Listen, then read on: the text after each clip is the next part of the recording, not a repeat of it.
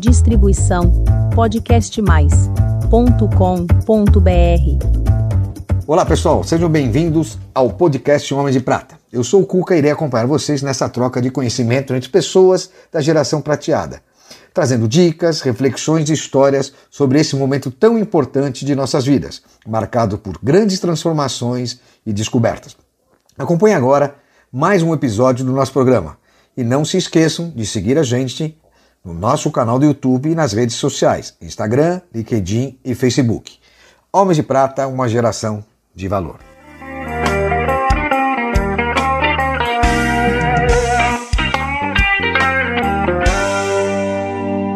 Olá pessoal, eu Cuca tenho o maior prazer de apresentar mais um episódio aqui do canal Homens de Prata. Minhas queridas amigas, mulheres de prata e homens de prata, hoje eu vou receber um cara que é uma experiência e assim, uma coisa que para nós, homens de prata, as mulheres de prata, é uma lição de vida. É um cara que tem uma resiliência, um amor pela vida e passou por momentos incríveis como profissional de sucesso e também depois que descobriu que tinha uma fratura no pescoço. Vamos receber aqui hoje Roger Chedi, 55 anos, um atleta profissional de alto nível, representou a gente, o Brasil, em várias modalidades que ele vai contar pra gente aqui. Roger, meu amigo, que bom te ver, cara. Oh, o prazer é todo meu, apesar de eu não achar que eu me encaixo no programa, porque eu sou muito jovem, né? É, tudo bem. 5'5 é, 5'5 é novinho ainda. É, mas você tem o cabelinho branco, passa. É, esqueci de pintar. Roger, vamos lá, cara. Me conta um pouquinho, antes de a gente chegar ao ponto mais é, comida da nossa entrevista, que é o seu momento da recuperação da sua cirurgia, como que é o seu histórico como esportista? A minha vida foi esportes. Eu, com 10 anos de idade, fui seleção paulista de futebol de salão. Você jogou aonde? Círculo Militar. Ah, no Círculo. Com 11 anos de idade, eu fui vice-campeão brasileiro e campeão sul-americano de saltos ornamentais. Fui um desses aqualoucos que tinha no mercado na época. Tudo pelo Círculo? Não, o salto foi pelo Juventus. Ah, pelo mas Juventus. depois eu passei a ser saltador do Pinheiros também.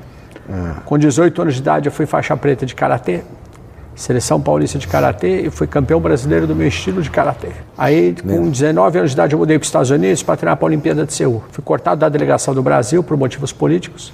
E aí, competindo. Isso é normal aqui, né? É, competindo na Flórida, eu fui descoberto por uma empresa americana de shows aquáticos chamada Maxwell Associates Incorporation. E desde então eles me contrataram para fazer show aquático por eles, onde eu tive o privilégio de poder trabalhar na SeaWorld de San Diego, na Califórnia. SeaWorld, que bacana. Cara. Knott's Berry Farm em Los Angeles e também trabalhei no Canadá num parque chamado Bubble Island. Como showman lá Como do. Então eu saltava, né? Nessa época eu até consegui entrar na, pela empresa, porque eu era um dos poucos que saltava de 27 metros de altura num tanque de 3 de profundidade. Quantos anos você tinha? Então, a primeira vez que eu saltei, é. pelo incrível que pareça, devo ter até batido algum recorde. Eu tinha 14 anos de idade, foi aqui no Play Center, na, Nossa, na, na Marginal ainda. É.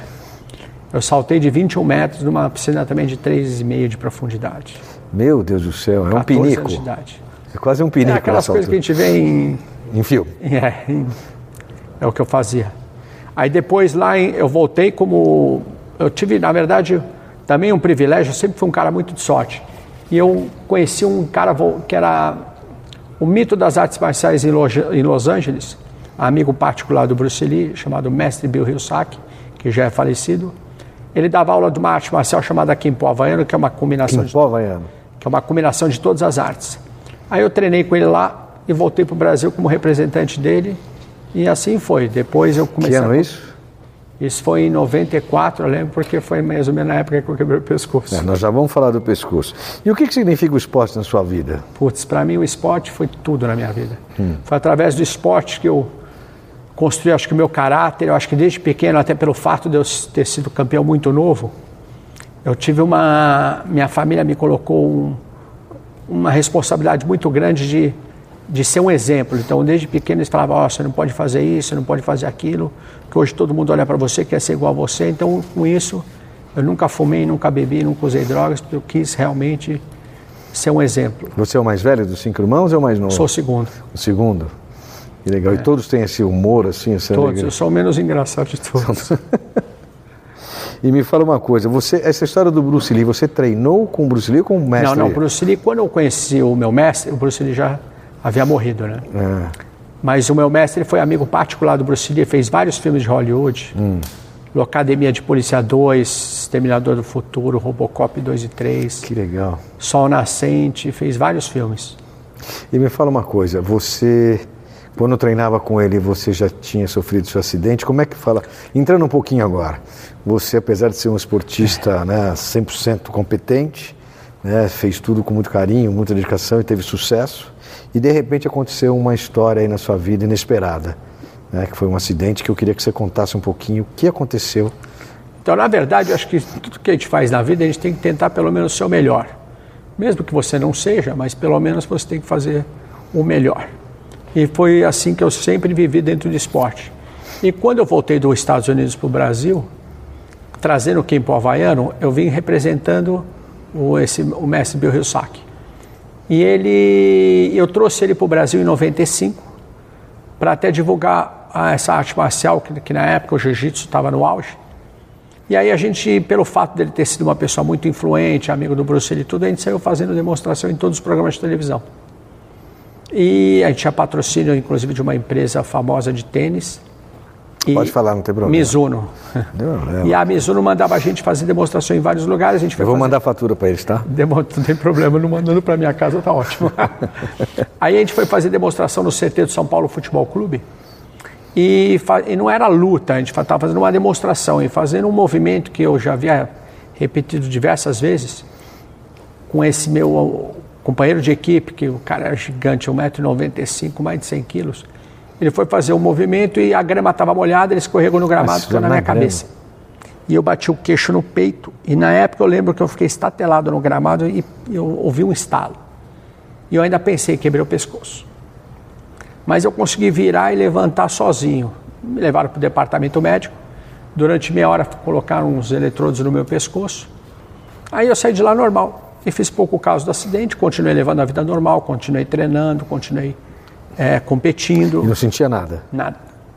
Fui para o Campeonato Sul-Americano e Mundial de Defesa Pessoal. Teoricamente já estava com o pescoço quebrado sem saber. Fui campeão sul-americano de defesa pessoal com o pescoço quebrado. E eu lembro que eu já estava começando a, a tropeçar de vez em quando, minha perna esquerda falhava. Foi os primeiros sintomas. É, e eu ainda. É porque eu, eu chegava na academia, estava em pé e minha perna começava a ficar bamba. Eu achava que eu fosse cair sentado.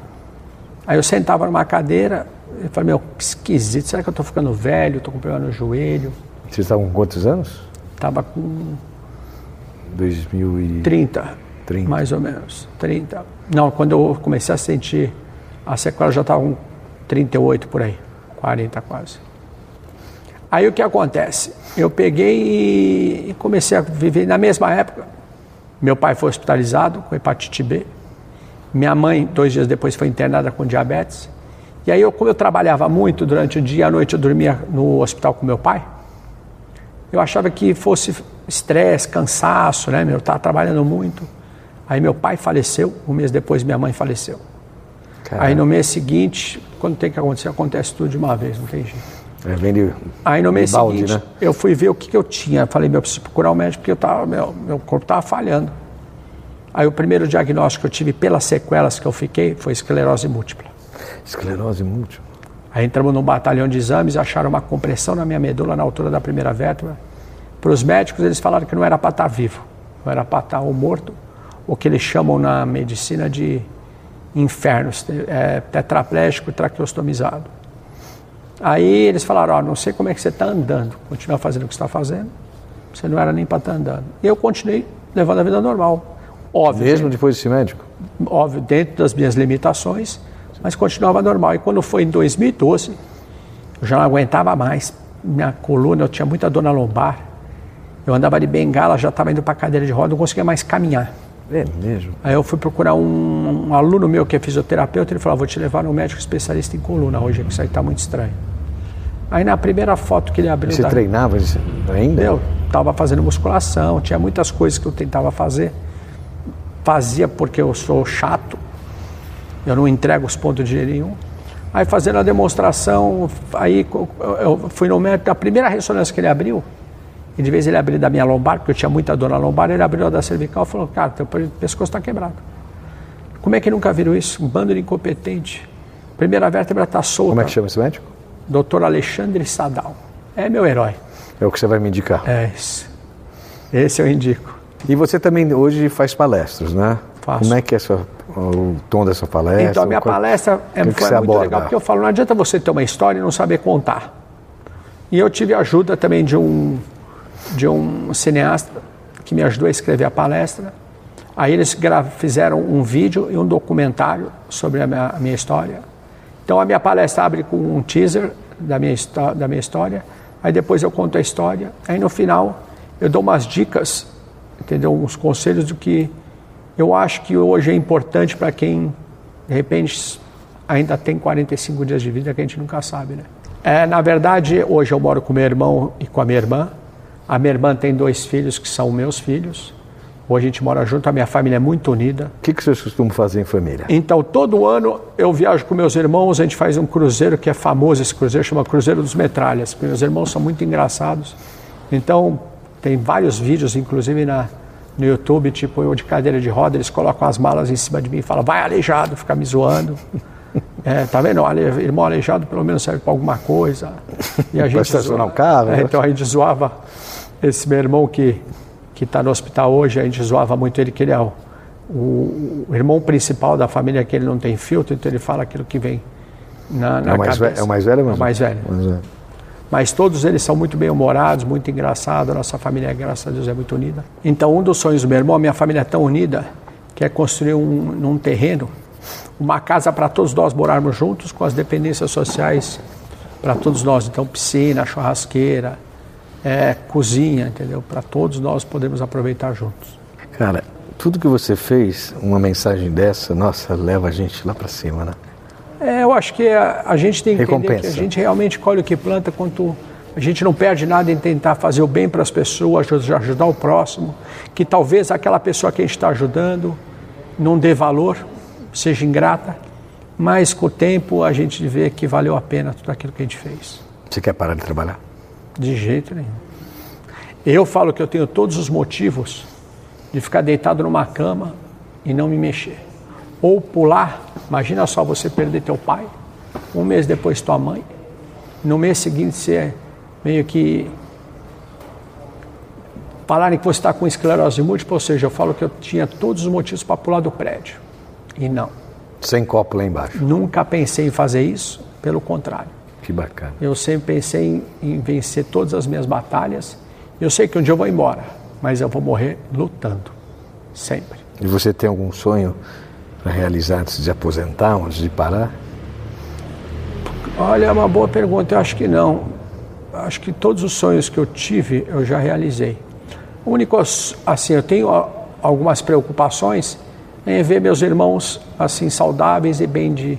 Não, não quero... Eu não sou ligado a dinheiro, porque quando, nos meus últimos 45 dias, eu procurei meu cofre e não tinha cofre nenhum no meu caixão. Então, É, no engaveta, né? Exatamente. Então eu não ligo para dinheiro, acho que dinheiro é bom, apesar de eu não conhecer um rico feliz. Eu acho que é bom para você poder viver e não ficar escravo do dinheiro. Poder aproveitar o resto das É, eu gosto de viajar bastante, mas hoje em dia para mim é muito difícil viajar porque hoje eu sou meio dependente de cadeira de roda quando eu tenho que andar muito. Mas não deixa de encarar se for necessário. Não. Bacana. E o que você não quer? Nossa, o que eu não quero é ver meu irmão embora. Não vai ver. Não, tenho certeza que meu Deus vai trazer de volta, porque o mesmo milagre que Deus operou na minha vida, eu tenho certeza que vai operar na vida do meu irmão também. Eu, graças a Deus, estou tendo o privilégio de reescrever o final da minha história. Assim como vocês ainda têm chance de mudar o final da história de vocês. Então aproveita, porque só depende de vocês. Que bonito, cara. Obrigado, Que legal, Eu- meu irmão. Pessoal, tive o imenso prazer de conversar com o Roger Chedi. Um cara incrível, um cara que tem uma resiliência, uma história de superação, de amor à vida, né, determinação e amor pelo próximo também. Espero que vocês tenham gostado. Muito legal. Homens de Prata, uma geração de valor. Valeu, cara. Muito Obrigadão obrigado. Mesmo. Foi um prazer recebê-lo aqui.